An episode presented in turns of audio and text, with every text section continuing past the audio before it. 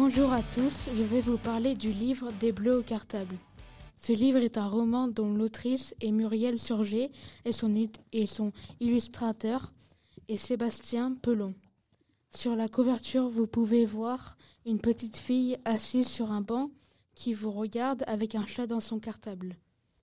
Les personnages principaux sont Lana, Zélie et Ralph. Ce sont trois enfants de 11 ans. Lana qui se fait harceler par Ralph.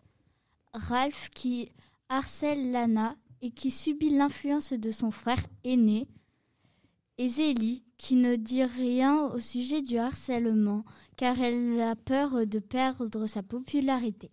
Ce livre parle du harcèlement. Il raconte aussi l'histoire de Lana, Ralph et Zélie qui rentrent en sixième pour une nouvelle étape qui va changer leur façon d'être et d'agir.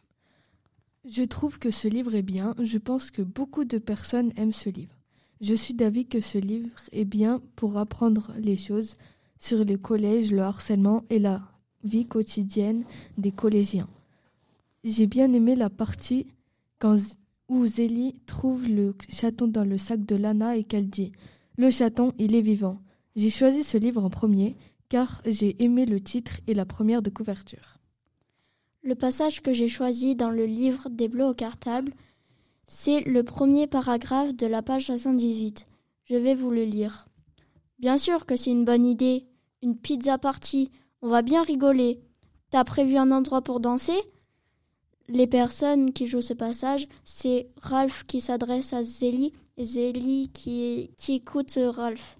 J'ai choisi ce passage parce que j'aime bien manger des pizzas. Ce livre vous a été présenté par Mina, Romain, Leila et Silé.